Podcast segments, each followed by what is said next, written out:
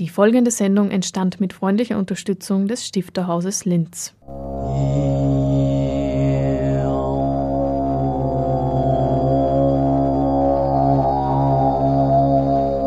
Literatur im Radio.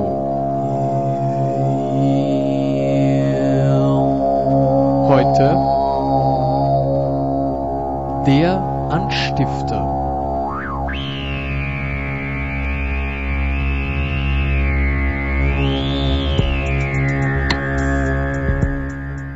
Liebe Hörerinnen und Hörer, ich begrüße Sie zum Anstifter, dem auditiven Literaturmagazin des Stifterhauses im Rahmen des Kultur- und Bildungskanals von Radio Froh.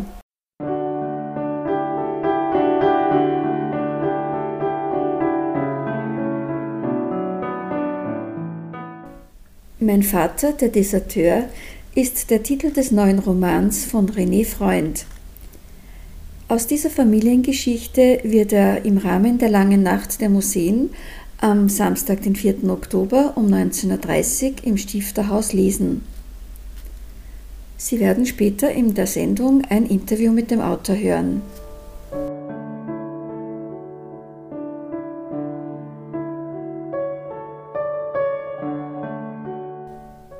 Zweiten Beitrag hören Sie ein Gespräch mit Dr. Petra Maria Dallinger, der Leiterin des Stifterhauses, über eine neue Ausstellung, die am 28. Oktober eröffnet wird.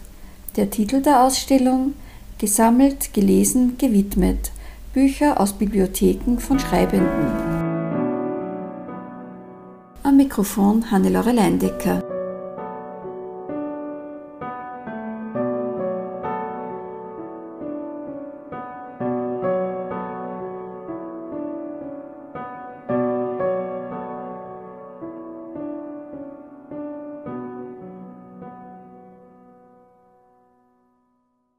Ein 18-jähriger Soldat verlässt im August 1944 kurz vor der Schlacht um Paris seine Truppe und verschwindet, so wie er es ausdrückt. Jahrzehnte später findet sein Sohn das Kriegstagebuch seines Vaters und macht daraus ein Buch. Mein Vater, der Deserteur. Hören Sie nun einen Ausschnitt aus diesem Roman. 1944, Mittwoch, 16. August. Ankunft in Paris am Gare de l'Est, von dort nach Gare du Nord zur Unterkunft. Wir besuchen Notre Dame, alles zu Fuß, da erstens Verkehrs- und zweitens Zahlungsmittel knapp sind. Auf der Frontleitstelle weiß man nicht mehr, wie die Front verläuft, nur eines ist sicher, nämlich, dass unsere Einheit eingeschlossen ist. Unser Transportführer, ein Unteroffizier wie wir alle, nur hat er die Reisepapiere, fasst den heroischen Entschluss, auf einem LKW in den Kessel einzusickern. Ich kann Vaters Kriegstagebuch nicht scannen. Die Qualität der Vorlage ist zu schlecht, das Texterkennungsprogramm scheitert. Ich muss jedes Wort abtippen. Ich bin ein schlechter Tipper. Ich wähle eine Schrift, die jener seiner Aufzeichnungen ähnelt. Ich bin verblüfft, wie gut er geschrieben hat mit 18 Jahren. Ich bin erstaunt über den ironischen Ton, den Witz. Da wollte einer kein Held sein. Aber war ihm überhaupt bewusst, dass er sich im Zweiten Weltkrieg befand? Beim Sightseeing zur Kathedral, Kathedrale von Notre Dame mitten in der Schlacht um Paris? War ihm die historische Dimension gewärtig? Der Ton ähnelt jenem anderer Kriegserinnerungen. Schock und Schrecken verschwinden oft hinter einer bemüht fröhlichen Erzählweise. Das Tagebuch liest sich stellenweise so, als hätte der Deutschprofessor in der Schule ein Aufsatzthema gegeben, meine Sommerferien oder mein interessantestes Abenteuer.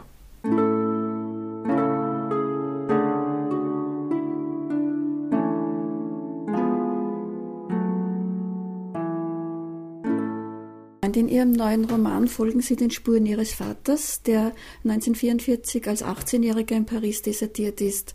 Was waren bei dieser Spurensuche die interessantesten, die wichtigsten und auch die berührendsten Erlebnisse und Erkenntnisse? Ja, für mich war es eigentlich sehr schockierend, fast dieses Kriegstagebuch zu lesen, weil ja, ich habe selber einen Sohn mit 15, der ist also nicht so weit von diesem Alter entfernt. Und auch ich kann mich noch daran erinnern, wie es mit 18 war. Und eigentlich ist man ja da nach heutigen Begriffen ein Kind. Und es war für mich schon arg, ähm, zu lesen und eben hautnah sozusagen von einem Familienmitglied mitzuerleben, äh, was für schlimme Dinge damals ähm, eben so fast Kinder miterleben mussten. Sie haben Ihren Vater ja sehr früh verloren. Sie, Sie waren erst zwölf. Haben Sie das Kriegstagebuch aber erst viel später gefunden? Ehrlich gesagt, ich kann mich daran nicht mehr genau erinnern, ob es mir gegeben hat, noch zu Lebzeiten. Ich glaube eigentlich nicht. Ich glaube, ich habe das einmal gefunden. Ich weiß, ich, ich habe es schon ziemlich lange. Ich habe es eben selber, glaube ich, gelesen, wie ich 18 war ungefähr. Und seitdem ist das in meinem Hinterkopf. Äh, und irgendwann mal ist der Gedanke gereift, aus dem auch äh, literarisch etwas zu machen. Und hat diese Spurensuche Ihren Blick auf den Vater verändert? Ja, eigentlich schon, weil man doch ähm, einen Menschen viel besser verstehen kann. Und ich würde sagen, nicht nur meinen Vater, sondern auch meine Mutter, die war 1945 war sie sieben und hat auch zum Beispiel die äh, Ausbombung ihres, des Gutshofes äh, erlebt, wo sie damals äh, gewohnt hat. Und irgendwie versteht man die Denkweise einer ganzen Generation besser, wenn einem so bewusst wird, was diese jungen Männer, was diese Frauen, was diese Kinder in dieser Zeit alles mitgemacht haben und dass die eigentlich ihr ganzes Leben von, von diesen Erlebnissen traumatisiert sein müssen, auch wenn ihnen das oft nicht so bewusst ist. Und hat Ihr Vater zu Lebzeiten darüber gesprochen mit Ihnen? Ja, er hat, er hat eigentlich oft über diese Zeit gesprochen. Also er war ein sehr politischer Mensch und er war damals, muss man sagen, eigentlich der einzige Nazi unter Anführungszeichen in der Familie. Also er war begeistert bei der HJ, weil das natürlich für ihn auch eine Möglichkeit war, dem strengen und engen Elternhaus zu entkommen. Und ähm, irgendwie die ersten Seiten des Kriegstagebuchs lesen sich auch wie so ein Schülerabenteueraufsatz ein bisschen. Und erst im Nachhinein hat er dann äh, sehr umgedacht, war eben in der Gewerkschaft äh, aktiv und, und in der SPÖ und ähm, war ja Pazifist weiß ich nicht, aber doch Kriegsgegner auf jeden Fall sein ganzes Leben lang und hat mich äh, sehr politisch äh, erzogen auch, also da sehr aufmerksam zu sein und äh, eben vor allem gegen rechtes Gedankengut immun zu werden. Sie sind ja 2010 mit ihren, mit ihren Kindern und ihrer Frau nach Frankreich gefahren und haben alle diese Schauplätze aufgesucht. Einerseits äh, die Kriegsschauplätze und auch die Schauplätze, wo ihr Vater überall war. Wie hat sich das auf ihre Kinder ausgewirkt? Die waren ja da noch relativ klein. Haben die das äh, nachvollziehen können? Ja, es war teilweise ein bisschen schwierig. Also am, am Weg in die Normandie zu den Landungsstränden ähm, waren wir auch in Verdun und das ist natürlich, äh, wo eine der schlimmsten Schlachten des Ersten Weltkriegs stattgefunden hat, mit, mit glaube ich, einer Million Toten insgesamt. Und, ähm, und da sieht man natürlich einfach diese, diese weißen Kreuze bis zum Horizont und das ist schon etwas ziemlich Schockierendes. Andererseits ähm, glaube ich, war es für die Kinder auch nicht zu viel zugemutet. Also da haben wir dann schon aufgepasst, dass das nicht zu arg wird. Und, und ich denke, ähm, ja, so ein Erlebnis, ein Grundinteresse auch für Geschichte ist in Ihnen beiden auf jeden Fall auch geweckt worden dadurch. Und Sie bezeichnen sich ja in Ihrem Buch, wie Sie über diese Reise schreiben, auch äh, als Kriegstouristen und Sie empfinden ja diese Diskrepanz auch sehr stark. Einerseits äh, wir in unserem Wohlstand, wir fahren dorthin, schauen uns das an und können uns eigentlich kaum vorstellen, welche Gräuel sich da abgespielt haben. Ja, das war natürlich ein bisschen ein, ein schwieriger Augenblick, weil äh, man schaut sich das dann dort an und weiß, was da alles passiert ist, zum Beispiel in der Normandie. Und das ist natürlich gleichzeitig ist es die, die Käsehochburg von, von Frankreich und natürlich kauft man sich dann dort den, den guten Camembert und die anderen und die anderen feinen Sachen und einen Rotwein dazu und kommt dann schon ins Nachdenken, steht mir das überhaupt zu? Aber ich habe das dann für mich so gelöst, äh, dass äh, erstens das Interesse ja authentisch und echt war, also es war ja nicht jetzt Sensationsgier, aus der wir dort waren, sondern auch aus, wirklich aus dem Grund der Recherche. Und ähm, es ist im, für mich dann auch so, äh, es gibt ja keinen Grund, das Leben nicht zu genießen, nur weil das war, sondern ganz im Gegenteil, wir müssen schauen, dass so etwas nicht wieder passiert, damit wir das Leben weiter genießen können. Sie schreiben auch über den Begriff äh, der Desertion und äh, wie sich äh, auch dieser, der Blick der Bevölkerung auf dieses Wort und auf diese Tat auch im Laufe der Jahrzehnte geändert oder auch nicht geändert hat. Ja, das ist ganz interessant. Also in, in dieser Generation war natürlich ähm, Desertieren und Deserteur ein, ein absolutes Unwort. Ja, also Hitler hat in Mein Kampf gesagt, der Soldat kann sterben, der Deserteur muss sterben. Ähm, das war also äh, ein Unwort und auf jeden Fall auch nachher noch für die nachfolgenden, für die nachfolgenden Jahrzehnte waren, war das sehr tabuisiert. Und wie wir wissen, ist ja erst äh, neuerdings wurden die Deserteure überhaupt rehabilitiert, also sie sind jetzt keine Verbrecher mehr vor dem Gesetz und, und nun, äh, 70 Jahre nach dem Krieg, äh, gibt es sogar ein Denkmal für sie. Es ist eine schwierige Sache. Man, äh, es, es, es werden Verräter, also es, eigentlich ist es keine schwierige Sache. Äh, es wurde lange geglaubt, dass Deserteure äh, Verräter sind und, und Kameradenmörder.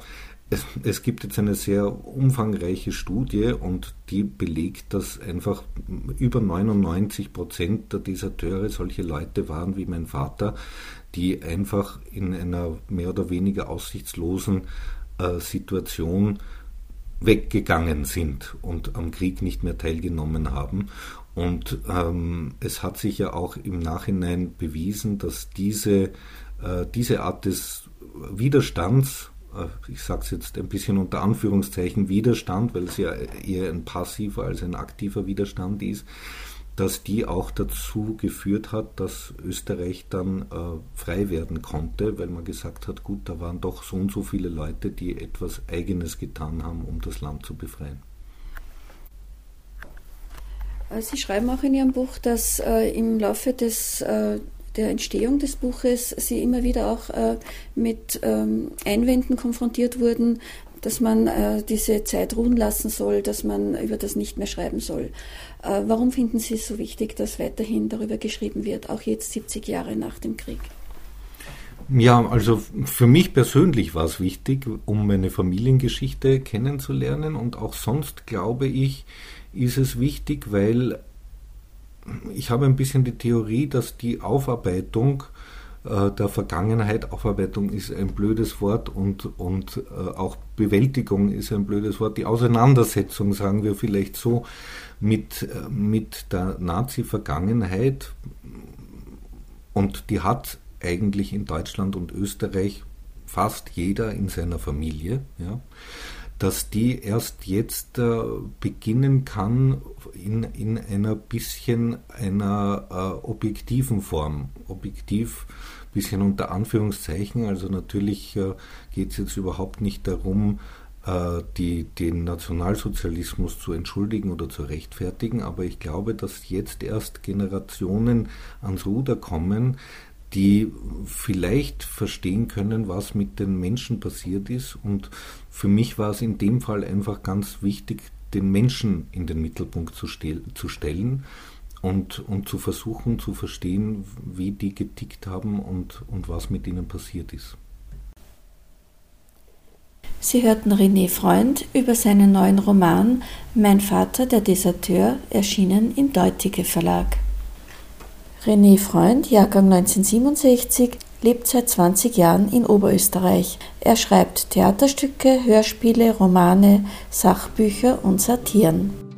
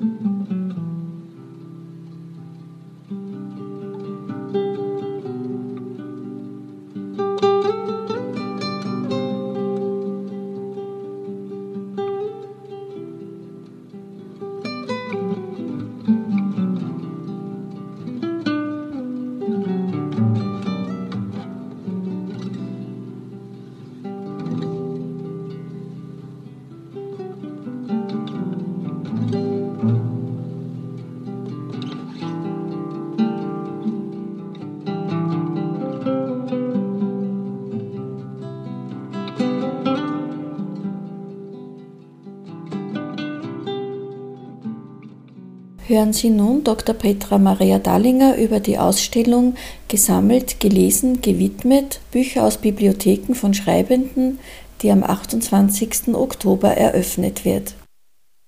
Ja, wir werden wieder was zeigen, was man sehr selten oder eigentlich üblicherweise gar nicht sieht, nämlich aus den bestehenden Sammlungen des Oberösterreichischen Literaturarchivs im Stifterhaus Bücher, die sich in Nachlässen oder in Nachlassbibliotheken von Autorinnen und Autoren befinden.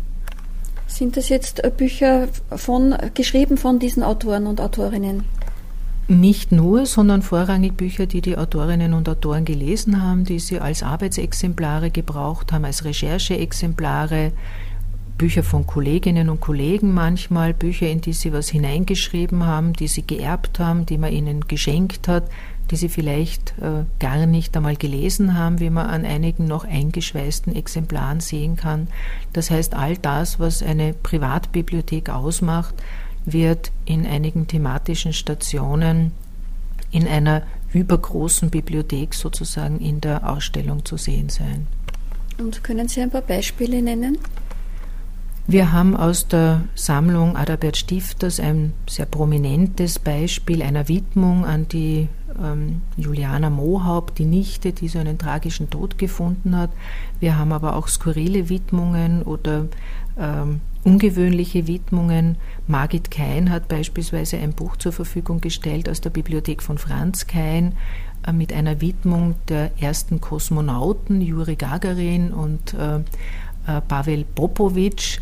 Das ist was ganz Besonderes in der, in der Ausstellung. Es gibt sehr viele Autorenwidmungen natürlich, wo berühmte Autoren anderen Autorinnen äh, oder Autoren äh, ein Buch zugeeignet haben. Marie von Ebner-Eschenbach, Georg Drakel, äh, Peter Rossecker, also ganz unterschiedliche Namen aus dem 19. und 20. Jahrhundert werden hier zu finden sein. Und ist die Ausstellung nach bestimmten Gesichtspunkten organisiert oder aufgebaut? Wir wollten in der Ausstellung ein bisschen simulieren, äh, wie Bibliotheken zu Hause sich entwickeln, wie sie immer wieder neu strukturiert werden, wie auf der einen Seite ein gewisses Chaos äh, die offenbar natürliche Lebensform der Bibliothek ist und auf der anderen Seite es natürlich Systematisierungsversuche gibt.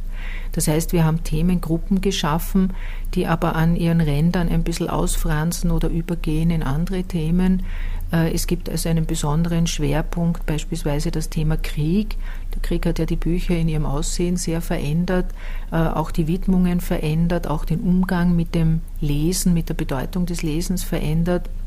Es gibt einen ganz großen Bereich der Widmungen, der Zueignungen. Äh, es gibt, was für Germanistinnen und Germanisten immer besonders interessant ist, Lesespuren, wo also ein Autor sich mit dem eigenen Werk, äh, eine Autorin sich mit einem fremden Werk auseinandergesetzt hat. Das sind auch äh, sehr interessante Beispiele zu sehen, was da annotiert wird in so einem Buch. Manche sind sehr vorsichtig und behandeln die Bücher sehr sorgsam, andere äh, streichen durch, dichten um, äh, schreiben Trottel äh, daneben, meinen damit sich oder jemand anderen. Es gibt den Bereich auch Ex Libris, also wie ähm, macht man ein Buch zum eigenen Buch oder welche Bedeutung hat das?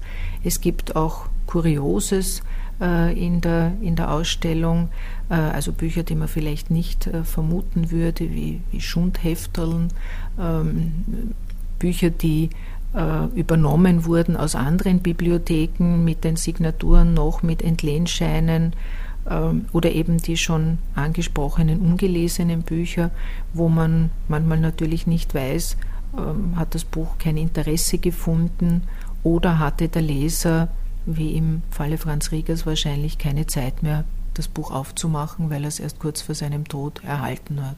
Und wie viele Exemplare werden ungefähr ausgestellt sein?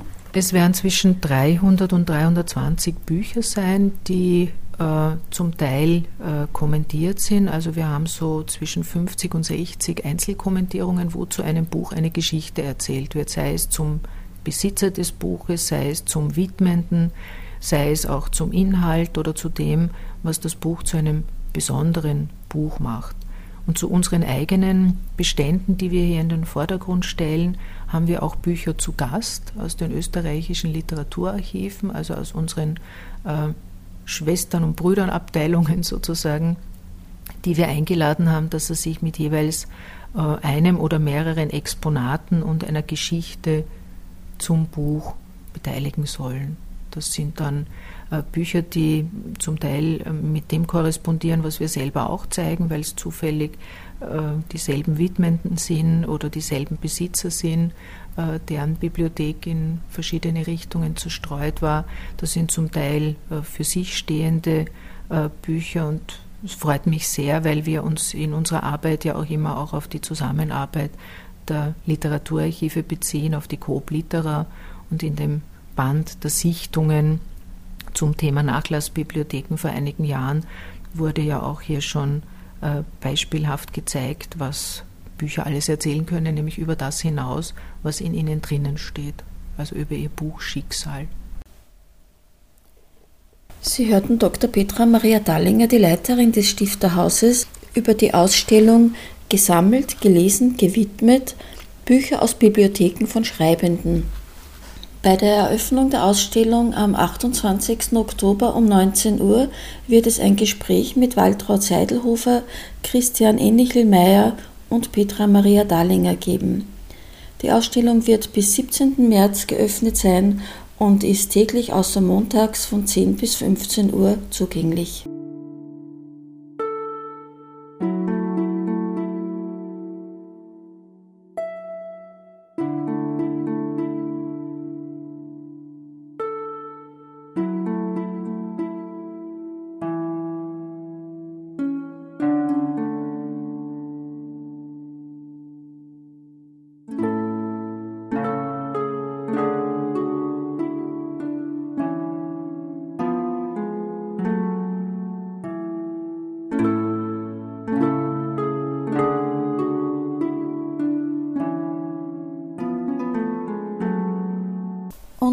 Übersicht über das Programm im Oktober. Morgen am 2. Oktober steht wieder einmal die Reihe Werden Gedichte wie Häuser gebaut auf dem Programm.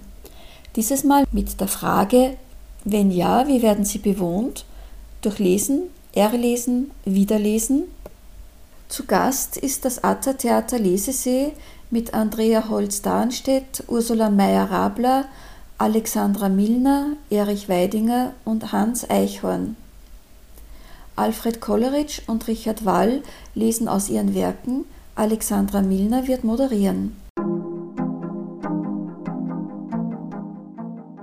Von Samstag, den 4. Oktober auf Sonntag, den 5. Oktober findet die lange Nacht der Museen statt. Um 18 und 19 Uhr gibt es ein Kinderprogramm und Führungen durch die Dauerausstellung und einen großen Bücherflohmarkt.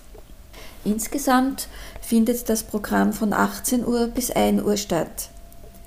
In dieser langen Nacht der Museen wird René Freund um 1930 aus seinem Roman Mein Vater der Deserteur lesen. Am 7. Oktober präsentieren Günter Keib und Richard Wall ihre Gedichte Silvia Treudel wird eine Einführung halten. Linzer Vorträge zur deutschen Sprache stehen am 9. Oktober auf dem Programm. Es geht um Familiennamen in Oberösterreich. Sie hören Vorträge von Angela Bergmeier, Helen Bito, Thomas Lindner, Karl Hohnsinner, Johann Pammer, Hermann Scheuringer, Hans Steiner, Berthold Wöss und Herbert Wurster.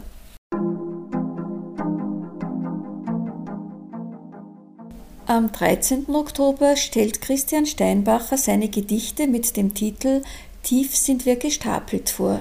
Hans Krah wird eine Einführung halten.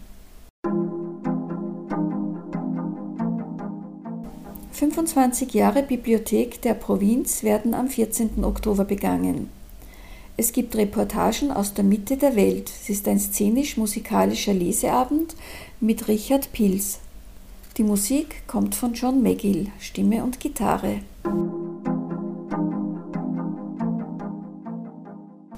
Eine Buch- und Verlagspräsentation steht am 20. Oktober auf dem Programm. Helga Hofer liest aus Franz Xaver Hofers Buch Immer werde ich ein wenig anders sein als der, den ich beschreibe. Es handelt sich dabei um Eindrücke aus Kindheit und Jugend. Und Gabriele Blachnik liest aus Monika Kompanikowas Roman Das fünfte Schiff. Vera Feix wird den Abend moderieren. Am 21. Oktober geht es wieder einmal um Grundbücher der österreichischen Literatur seit 1945. Elisabeth Reichert liest aus ihrem Roman Februarschatten, Klaus Ammann wird ein Referat halten und Klaus Kastberger wird moderieren. Am Sonntag, den 26. Oktober, finden einige Veranstaltungen im Rahmen der Kinderkulturwoche für Kinder statt. Ab 10 Uhr gibt es Kinderworkshops zu Stifters Lebenswelt, zur Entwicklung der Schrift und Sprachquiz. Beginnzeiten sind jeweils 10 Uhr, 11 Uhr, 14 Uhr und 15 Uhr. Die Zielgruppe sind Kinder von 6 bis 12 Jahren. Anmelden können Sie sich bei Dr. Bernhard Judex unter der, unter der Linzer Telefonnummer 7720 11298 oder per E-Mail b.judex.stifter-haus.at. Am 28. Oktober wird die Ausstellung Gesammelt, gelesen, gewidmet eröffnet, über die wir heute schon berichtet haben. Sie wird bis 17. März geöffnet sein und ist täglich von 10 bis 15 Uhr zugänglich, außer montags. Zum Mittag bei Stifter heißt es wieder am 30. Oktober unter dem Motto Donau stromaufwärts, flussabwärts. Peter Lander liest und anschließend wird zu einem Teller Kartoffelsuppe eingeladen. Der Autorenkreis Linz beschließt am 30. Oktober das Oktoberprogramm des Stifterhauses mit Lesungen mit Heinz Helmut Hartwiger, Ernst Schmidt, Martina Sens, Steven Sokolow und Claudia Thaller.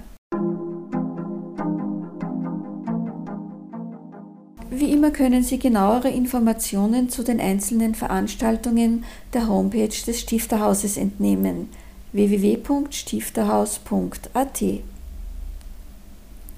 Damit ist die Oktobersendung auch schon wieder zu Ende. Sie wird wie immer morgen um 8 Uhr wiederholt und Sie können sie auf der Froh Homepage downloaden oder streamen www.froh.at/kultur. Auch mit der Homepage des Stifterhauses sind die Sendungen des Anstifters verlinkt. Selbstverständlich werden wir Sie auch über die Novemberveranstaltungen wieder genauer informieren. Wenn Sie die hören wollen, dann schalten Sie am 5. November wieder ein, wie immer um 17.30 Uhr. Bis dahin verabschiedet sich Hannelore Leindecker und wünscht Ihnen viel Lesevergnügen.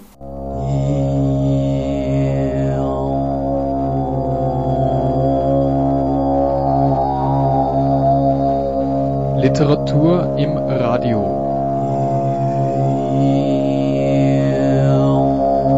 Heute der Anstifter.